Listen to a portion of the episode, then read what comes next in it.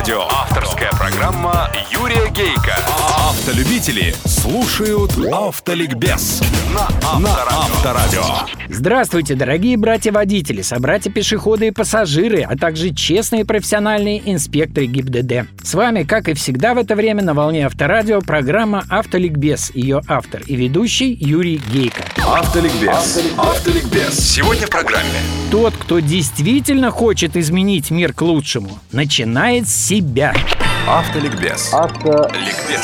Ненавижу тему о том, что на наших дорогах беспредел. В России невозможно не нарушать правила. Агрессивность людей за рулем зашкаливает. И т.п. и т.д. Где-то что-то случилось, телевидение бросилось на жареное, редакторы извлекли парочку похожих случаев из Ютуба, пригласили проверенных экспертов-журналистов, пострадавших, и закрутилось, завертелось очередное ток-шоу «Страшилка». Рейтинги любой ценой. Истина никому не нужна, главное нагнать страху. С каждым годом все хуже, народ агрессивнее, куда мы катимся? Хотите знать истину, господа телевизионщики? Пригласите тех, кто видел, кто знает, кто не только ездил тогда и сейчас, а умеет видеть и анализировать. Я, например, вижу, что с каждым годом ситуация на дорогах улучшается, водители становятся и терпимее, и дисциплинированнее. И я знаю, что крохотная капелька в этом деле моя, потому что я уже много лет принципиально не нарушаю правила и получаю от этого удовольствие. Но, к сожалению, основная масса наших людей устроена по-другому. Вот дайте нам шикарные дороги, идеальную полицию, неотвратимость наказания, и мы станем законопослушными.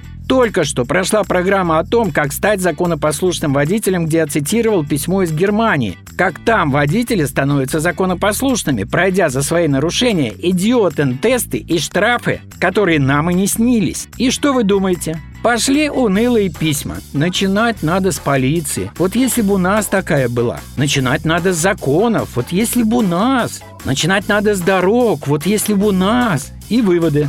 У нас не нарушать невозможно. Чушь. Если ты действительно хочешь изменить мир к лучшему, начинай с себя.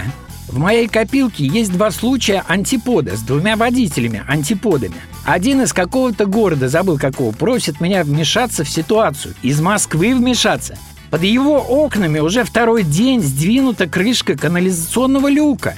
И за это время он сам видел, как три машины раздолбали там подвески. Что за безобразие, Юрий Васильевич? Уделайте наши власти по полной программе. А есть Михаил Коваль из Новосибирска. Он инвалид детства. Колясочник, без обеих ног. И каждый год, лет семь подряд, Миша на своей старенькой праворульке ездит в Москву и обратно, нажимая на педали специальной тросточкой. Семь тысяч километров. Но он не просто ездит. Каждую свою поездку он комментирует в интернете, отмечая, как меняется мир для таких, как он людей с ограниченными возможностями. Послушайте, с 95 -го года, пишет он, действует федеральный закон, обязывающий все, что можно оборудовать для инвалидов, официальные структуры следить, способствовать. Но проку от него не было никакого, потому что менталитет и страны ее чиновников закону не соответствовал. Какие пандусы, какие поручни, не смешите нас. Инвалиды тихо презирались, но страна менялась. Я чувствовал это на себе, пишет Михаил.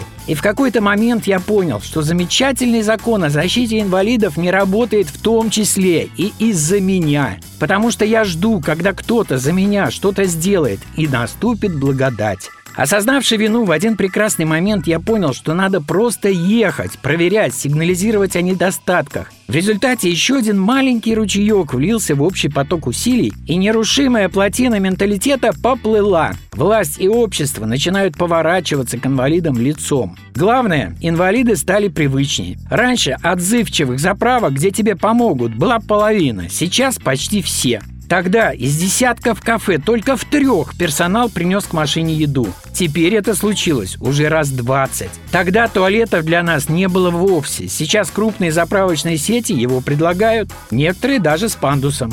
Длинная дорога предполагает ночевки. Все мотели, как прежде, так и сейчас, недоступны для инвалидов. Сплю в машине. Стоянку подскажут ставшие на ночь фуры. Там же наверняка есть кафе, из которого принесут ужин и чай. А вот главное, что меня порадовало в Мишином отчете. ГИБДД в лице постовых – это просто находка на трассе. Жаль, что их стало значительно меньше. Вот кто ни разу не отказывал протереть фары, проверить масло, долить воды в бачок. Спасибо вам, ребята. Конец цитирования записок Михаила Коваля из Новосибирска. Вот боец. Вы думаете, его поездки и выкладки в интернете были бесполезны? Думайте, думайте так те, кому надо оправдать свою социальную импотенцию. Я же считаю Михаила человеком не с ограниченными, а с безграничными возможностями. И перевожу ему гонорар за эту программу на бензин для следующей поездки.